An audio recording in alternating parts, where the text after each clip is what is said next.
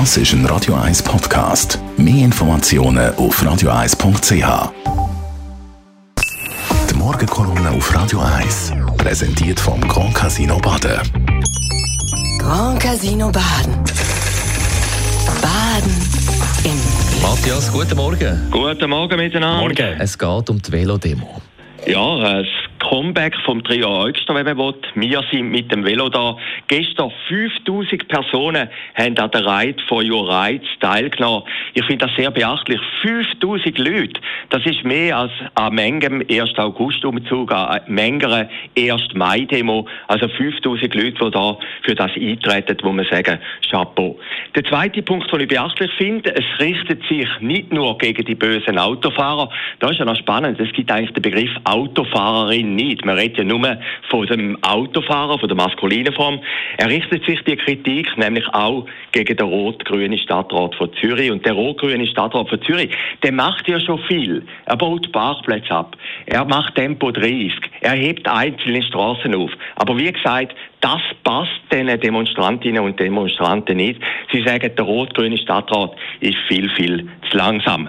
Und das ist eigentlich das Bemerkenswerte an dieser Geschichte. Velofahrer hat es immer gegeben. Ich bin vor 30 Jahren jeden Tag 30 Kilometer in die Stadt gefahren mit dem Velo in Kanti und wieder zurück.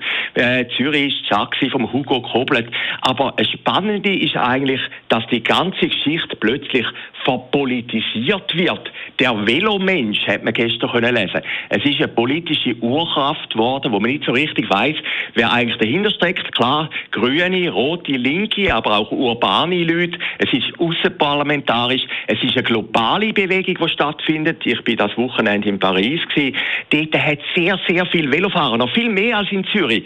Und dort hat man auch können sagen und lesen, Citoyen in der Stadt der Revolution, Citoyen gehen aufs Velo und demonstrieren. Und die Velodemo, die schwappt jetzt immer mehr nach Zürich über. Ein Beispiel, Simon Brander, die Stadtratskandidatin der Sozialdemokraten. Sie hat sich vor allem können durchsetzen. Warum? Wie sie progressiv fürs Velo ist. Das ist eigentlich das große Argument in Zürich. Und die Stadtregierung wird jetzt immer mehr von diesen Velofahrern, von diesen Demonstranten vorhertrieben.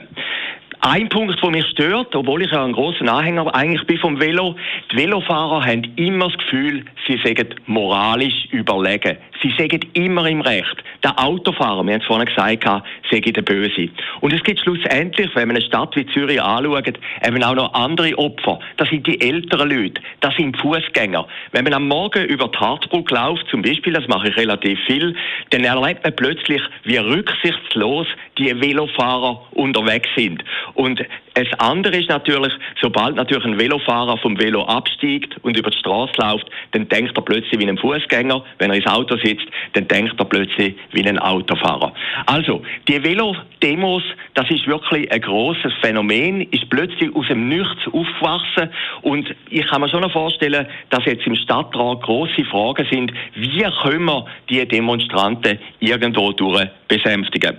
Ich suche immer ein Pomo am Schluss von meiner Kolumne. Ein unbekannter Denker hat mal gesagt, Geld allein mache ich nicht glücklich. Man müsse sich schon ein Velo kaufen. Und das ist in einer Stadt wie Zürich, wo sehr, sehr viel Geld drum ist, sicher kein großes Problem. Zur allerletzt noch, Demonstranten haben gesagt, es sei eine einmalige Sache die Velodemo. Das stimmt nur begrenzt. Denn für morgen Abend ist schon wieder eine angekündigt. Und da haltet sich das alte Motto, heisst, nach der Demo ist vor der Demo. Die Morgenkolumne auf Radio 1. Jederzeit zum Nachlesen Kolumne vom persönlichen Verleger Matthias Ackeret auf radio1.ch und jetzt Abend wieder nach der 6 ausgehören in der Sendung Shortlist. Der Matthias hat es durchblicken, er war in Paris, gewesen, natürlich wegen Christo, da hat die Umfbogen verhüllt, Post Mortem. Über den Christo werden wir reden heute Abend, über Christ.